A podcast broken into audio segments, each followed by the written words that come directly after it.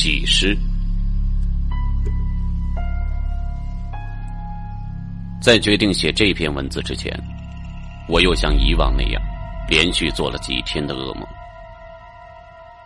一年前发生的一切，是如此真实的出现在我的眼前，以至于我常常无法分辨什么是现实，什么是梦境。可是我清楚的知道，梦里所见到的一切，不过是曾有记忆的真实反应。我在充斥着恐怖的梦境中，逐渐的迷失了自己。我经常有重演梦境的冲动，这让我失去了现实的生活。我知道自己需要把这一切记录下来，因为我发觉，我逐渐无法控制自己的行为，内心深处有一种欲望，在不断驱使着我去做一些我不情愿的事情。可是。这种事情发生的同时，我又有一种莫名的快乐。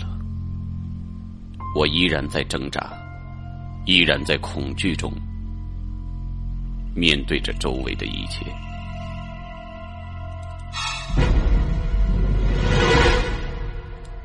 二零零四年春节刚过，我与妻子搬到了新房，这是位于白城市区西北角一处新建的小区。因为位置比较偏远，房价相对市区便宜许多，而房子的格局还是比较理想的。相对于原来居住的老房子，这处新房有很宽敞的卫生间和卧室。我跟妻子都是比较理想化的人，总觉得一个家里卫生间和卧室一定要舒服。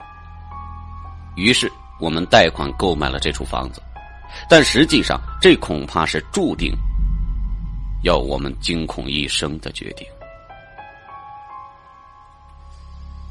我们挑选的是顶楼，一方面是价格相对其他楼层要便宜，另一方面也是喜欢开发商免费赠送的阁楼。一层楼两户人家的设计也让我们很满意，一层一户的有些孤单，一层三户的又有些嘈杂。我们都是喜欢安静，却有时常有疯狂想法的人。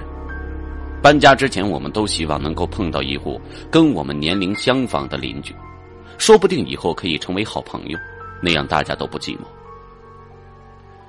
春节刚过，按照东北旧时的说法，从腊月二十三过小年开始，一直到正月十五闹花灯，都属于春节的范畴。我们搬家的时候是正月初十，老人都说十五之后再搬，但是因为十五之后各自的单位。都要正常上班了，所以还是决定初十就搬家，剩下几天正好用来整理新居。尽管白城本地也有了搬家公司，但还是习惯找三轮车师傅来搬家，价格便宜好多。从早上八点多开始，一直忙到下午一点多，该搬运的东西总算全部弄上了顶楼。搬家的师傅还直埋怨楼层太高，楼道狭窄，东西不好抬。后来，妻子照事先讲好的价钱，每个人多给了五块钱，他们笑逐颜开的离开了。关上门，我埋怨妻子：“就你心好，都事先讲好价钱了，就按事先商量的价钱不就完了吗？”妻子笑着刮我鼻子：“小心眼都是挣的辛苦钱，大过年的多不容易呀！你打麻将少输点就什么都有了。”我冲他笑笑：“我喜欢的。”就是他这种好心。简单的整理了一下物品，妻子问：“你看对门有人住吗？”“应该没人吧，这是新建的小区啊，人还少得很呢。”话音刚落，就听到一阵锤子敲打墙壁的声音从对门传了过来。妻子笑了：“看吧，人家比咱们还早呢，都开始往墙壁上挂油画了。”哼。你怎么知道是挂油画呀？钉个钉子，没准是挂衣服呢。切，谁像你呀，那么没情调。妻子说完，转身去收拾房间了。我下意识的凑过去，透过门上的猫眼去看对面的房间。可是那一瞬间，我发觉我看不到对面的门，猫眼里是黑的。我有些疑惑的抬头看了看窗外，外边的阳光。还很明媚呀，楼道里即使昏暗一些，也不会完全漆黑呀。我又把眼睛凑了上去，可是这个时候，我看到的是一个黑白分明的眼睛正在与我对视。我啊的一声惊叫，一下子坐到了地上。怎么了？妻子喊道。我张大了眼睛看着从阳台跑回来的妻子，一时之间说不出话来。防盗门上的猫眼几乎是每个家庭必备，也是最常用的东西。从儿时开始就习惯了透过猫眼来看门外的陌生人，可是从来没有透过猫眼这么近，而且是放大后看到一个人的眼睛。我不知道如何向妻子来描述自己的感受。过了好一会儿。我才喃喃自语的说：“那是什么呀？那是什么呀？你怎么了？到底怎么了？”妻子急切的问。恍惚之间，我才发现我原来一直抓着他的手。啊，没什么。我勉强在脸上挤出了笑容，可我知道，自己的面孔变得异常的僵硬。平时素来习惯看恐怖电影的我，从来没想到过自己的神经会这样的脆弱。没事的，可能我看错了。我松开了紧握着妻子的手，说：“刚才我透过猫眼看对面的门，却看到一只大大的眼睛，我肯定是看错了。”妻子听我这么一说，也有些紧张的问：“不会吧？”你看错了吧？嗯，应该是，可能春节天天玩，今天又搬家，有些太累了。你真的看到一只眼睛？他这么一问，我下意识的回忆了一下刚才的经历。那确实是一只眼睛，很大很大，黑白分明。而且我在看着他的时候，他也一样在看着我，那种感觉似乎不是我在门内看着外边的陌生人，更像是他在门外看着我这个陌生人。我不由得打了个冷颤。没事的，肯定是我自己看错了。我安慰妻子说：“来吧，咱们收拾一下，晚上不是要去姑妈家吃饭吗？抓紧时间吧。”妻子静静的看了看我，问：“真的没事吗？要不你自己过去看看？”他一撅嘴说：“我才不要呢！就算真的是大眼睛，也是来找你的妖怪。”晚上从姑妈家回来，已经是临近午夜了。东北的传统习惯，过年时候。离得近的亲戚，往往是你方唱罢我登场，一家接一家的安排吃饭。平时都忙碌于工作和生活，到了春节也是人们沟通感情的机会。而经常性的是吃饭喝酒之后，还要凑上几桌麻将。我虽然没有玩麻将扑克的瘾头，不过还是喜欢这种家庭聚会的场面，所以只要有场合，我经常是玩的不亦乐乎。晚上打完麻将就已经十一点半了，姑妈家房子宽敞，留我们在那儿住。但是我跟妻子第一天搬家，新鲜的很，互相都有些想享受一下全新的二人世界的感觉，所以还是谢绝了姑妈的好意，打车回到了家里。白城这边的楼房不比大城市，动辄几十层的建筑，没有电梯也不行。这边呢，大多是六层左右的居民楼。所以一般是不安装电梯的。我跟妻子徒步从一楼开始向上爬，闹了一晚上，确实有些累。妻子说：“早知道不买这么高好了，真累人。”哼，你忘了是谁看上那个阁楼了？是我相中那个阁楼的，可是你也同意了呀。嘿，我那是尊重娘子的意见。妻子也笑了，别没个正形的，大半夜的。邻居可能都睡了，别吵醒他们。我吐了下舌头，冲他嘘了一声，两个人安静的向楼上走去。午夜的楼道里真的很安静，加上是新建的小区，几乎一点声音都没有。可当我们上到三楼的时候，却忽然听到一阵敲墙的声音从上边传下来。妻子说：“哎呀，这谁呀？一点公德心都没有，大半夜的还不安静。”我逗他说：“嘿，看样子可能对门又挂油画呢。”妻子在黑暗中拧了我一把：“快上楼吧，别扯没用的了。”上到五楼，那个声音清楚了，竟然真的是从六楼传下来的。六楼除了我跟妻子，就只有对面住着人。难道他们真的在半夜还钉钉子？可当我们的脚步刚到六楼台阶的时候，那个声音忽然停下了。我疑惑的看了妻子一眼，妻子低声说：“快上楼吧，少管闲事。”进到房间里，一股暖风扑面而来。这个小区供热还不错。妻子把门锁上，过来低声问我：“我没听错吧？怎么对门这么晚还敲墙呢？”我说：“可能是刚才有事儿吧。这不，现在都没了。你去洗洗吧。一会儿我可要对你不客气了。”妻子一下笑了，说：“馋猫啊你，这么晚还要折腾我。”我抱着他说：“馋猫就馋猫。”我也不去偷鱼吃，自己窝里的小鱼喂饱了我，比什么都好。妻子脸有些红了，咬了咬嘴唇说：“那我先去洗澡，一会儿你也赶紧洗。”那，吻了我一下，妻子转身去了卫生间。洗过澡出来，妻子已经在床上睡了。下午第一件事儿。收拾的卧室，然后就收拾的卫生间，毕竟是最看重的地方。我静静的脱了衣服上床，伸手抱着妻子的肩膀，她哼了一下，把胳膊搭到了我胸上。透过窗外的月光，我看着妻子皎洁的面庞，禁不住低头吻了她一下。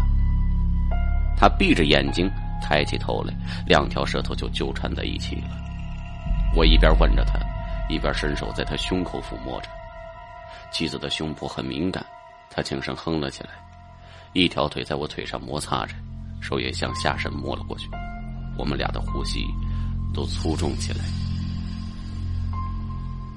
啪的一声响，我猛地一惊，紧接着又是啪啪啪的响声连续从隔壁传来。我一下子想起下午透过猫眼看到那个硕大的眼睛，这让我的心里抽搐了一下。妻子也停下了动作，静静的看着我。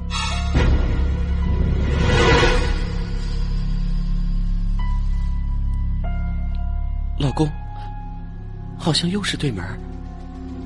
妻子轻声问，我吻了他一下，说：“嗯，真不知道他们家在干嘛。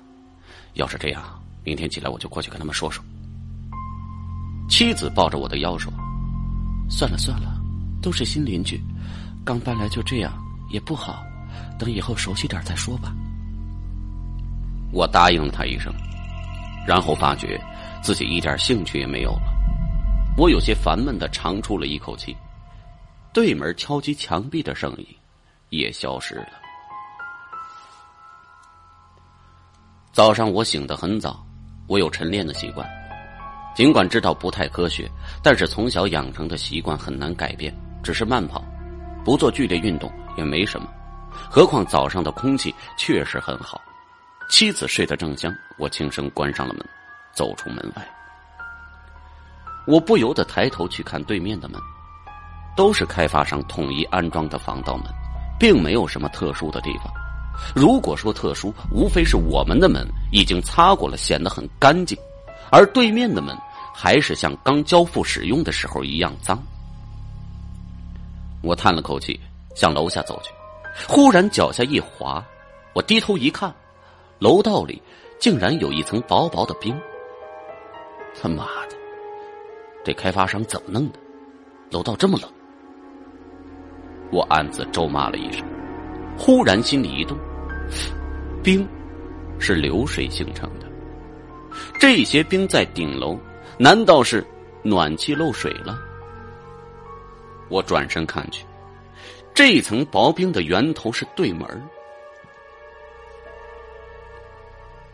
我看着那扇门，忽然有了一种很恐惧的感觉。我仿佛看到那个黑白分明、硕大的眼睛正在那扇门后看着我。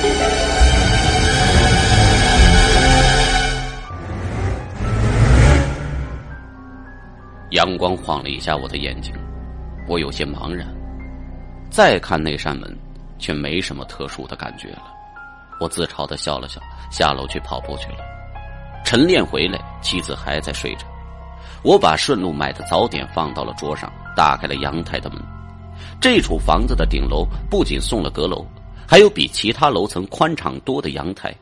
我跟妻子说，等夏天到了，就在阳台上弄个炉子，露天烧烤。再把朋友们喊过来打麻将、喝啤酒。不过现在还是冬天，阳台也只能供自己每天早上起来锻炼身体。我长吸了一口气，趴在地上开始做俯卧撑。刚做了十几下，我觉得阳光似乎被什么东西挡住了。抬头去看，一个身影站在旁边的阳台上，阳光照射着我的眼睛，我看不清他的样子。我站起来，侧身拍了拍手，这让我多少可以看到的。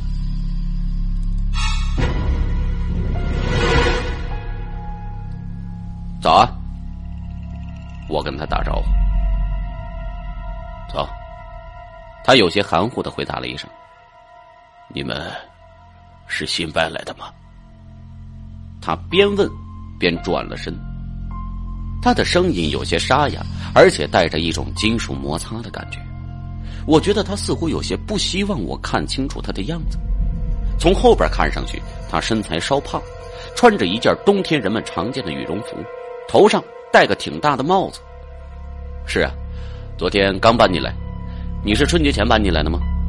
我问他，他说：“不是，这个小区刚一竣工我就搬来了。”这里人少，空气也好一点我说：“是啊，市区的空气啊太浑浊了，也就这种偏一些的地方能好一点。”老公，你回来了。妻子在里边喊我，我不由回头向房间里去看，她正在桌子上摆早餐。不好意思，我回头要跟这位新邻居道别。但我发现他也是刚从我这边转过头去。改天再聊啊，我们一会儿要收拾房间了。我有些疑惑的跟他说：“嗯，好的，回头见。”他回答的很含糊，我也不再管他，转身就进了房间。你跟谁聊天呢？妻子问。就是咱们的新邻居，我告诉他。是吗？什么样子呀？妻子边给我端豆腐脑边问。我想了想说：“嗯，也不太好说，我没怎么看清楚，感觉好像是年龄不小的。”妻子笑着说：“ 你也真是的，跟人家聊了一早上，连什么样子都不知道。”确实不知道啊，因为他一直都没让我看到正脸，他穿个羽绒服，还戴个大帽子。可能是年龄大，怕受风寒吧。赶紧吃饭吧。我摇摇头，开始吃早饭。不过这位新邻居确实让人感到挺神秘的。吃过饭之后，我跟妻子开始收拾房间。好在东西并不太多，结婚几年，额外添置的物品也无非是一些书籍。但是因为刚搬过来。一切都要重新整理，很是费了一些心思研究物品的摆放。刚把东西基本清理完，几个要好的朋友就打来电话，说要晚上过来热闹热闹。东北话叫聊灶，也就是刚搬了新房，邀请亲朋好友来吃饭，算是给新居添把火。我跟妻子商量一下，答应了下来，因为彼此之间都很熟悉，男的是我朋友，女的相互之间也都是好朋友。放下电话，我简单跟妻子商量一下。我开门去市场买菜，踩到楼梯地上的冰，我才想起来，早上还没跟对门说这事儿呢。我下了两步台阶，又转身去敲邻居的门。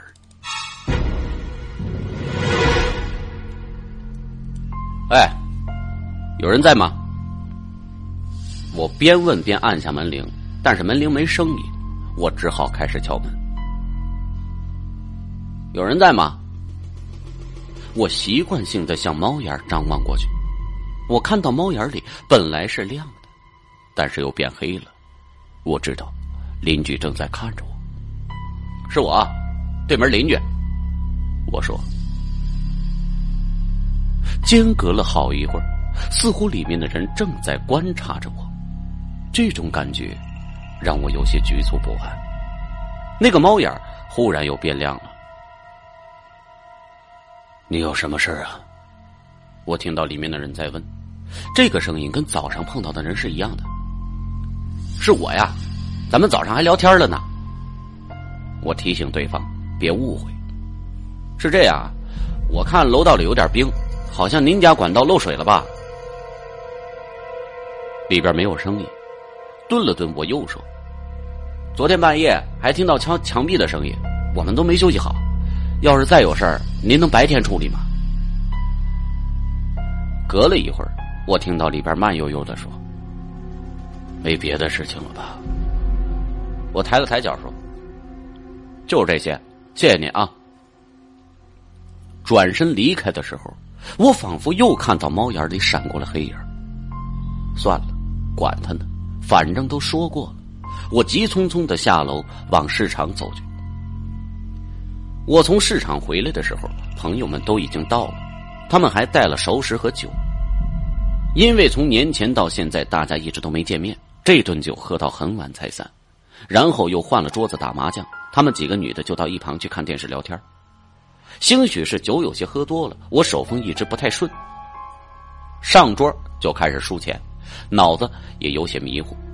几圈下来，心里开始有些烦躁，抬头看看表，已经十二点半了。咱们一点散吧，这几天呀搬家挺累了。我跟他们说：“行啊，哪天再玩通宵。”他们说：“操，你们几个小子赢钱了，可答应的真够痛快的。”他们哈哈都乐了，说：“嗨，哪有啊？这不是为你身体考虑吗？不为你，也得为嫂子想想啊！”嘿嘿嘿，大家都笑了。忽然，啪啪啪的声音又响了起来，我脑袋里嗡的一下，腾一下。就站了起来，真他娘的，这什么人呢？我今天白天跟他说了，我这会儿酒劲全上来了，离开座位就往外走。你干嘛去啊？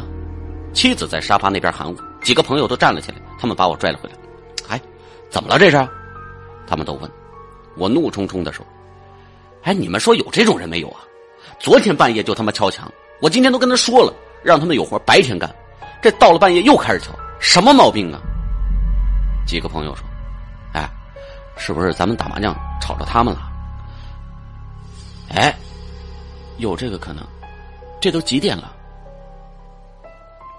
是啊，咱年轻的还算可以。对门啊，要是岁数大的，这么晚听到麻将声，哎，肯定是睡不着嘛。几个人都表示赞同。我点了根烟说：“算了。”明天我再跟他说说。这么一闹，大家都没了兴致。几个女的张罗着要回家，我也有些不好意思。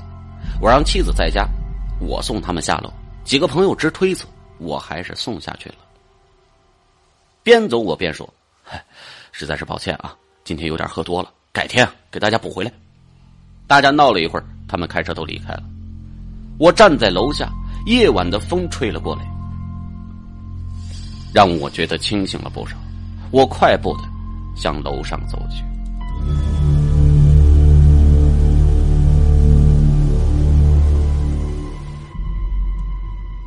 上到三楼的时候，我有些神经质的站住了。我屏住呼吸，静静的听着，楼道里没有什么异样的声音。我又向上边走。刚走到五楼，啪啪啪的声音又响了起来。我猛地往上窜去，踩到了地上的冰，这让我脚下一滑，从台阶上后仰，摔到了过道的地方。我的头砰的一下就撞到了坚硬的墙壁上。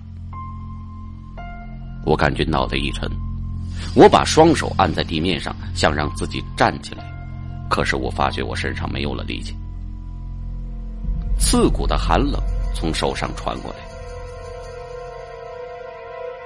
好像我整个人都被地上的冰给冻住。而那啪啪啪的敲击声却越来越大，每一下都好像敲打在我的耳朵里、胸口上。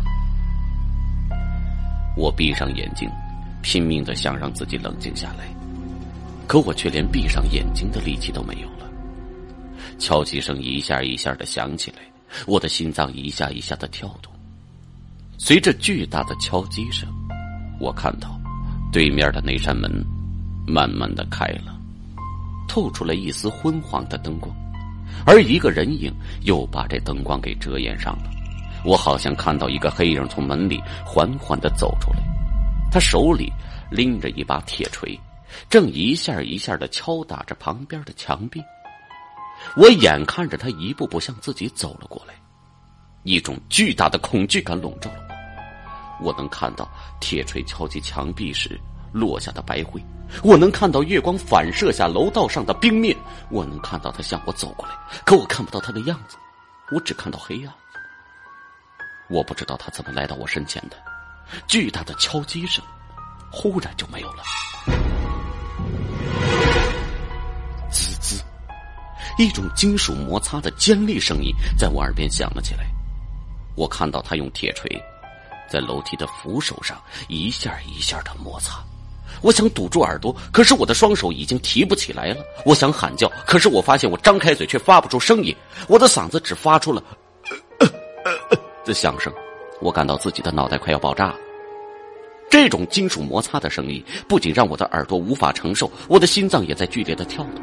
我简直不知道发生了什么事情，只以为自己在做一场噩梦。他的手忽然停了，我看到他把铁锤。慢慢的举了起来，那是要干什么？他要杀死我了！我无力的看着他，然后我听到额头上咔嚓一声，一阵凉意上来的同时，一股热流从头上流了下来。我知道，我的头骨被打碎了，鲜血模糊了我的双眼，我看不到了。周围变得很安静。只有咔嚓咔嚓的声音，每一次响起这个声音，都伴随着一股凉意。我的手脚都被砸碎了，可是我什么都看不到，我只能去感觉。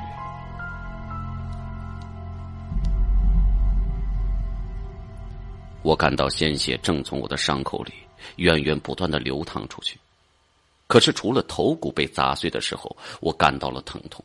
其他的伤害，我竟然没觉得疼，我只觉得很凉快。听着骨头被砸碎的声音，好像并不是砸我自己的骨头，因为这股冰冷的感觉让我如此舒服。我甚至希望能在身上多砸开几处伤口。我感到他的手在我身上摸索着，似乎在寻找哪儿还没有被砸碎。然后我又听到了咔嚓的声音，我的一整排肋骨被砸折了。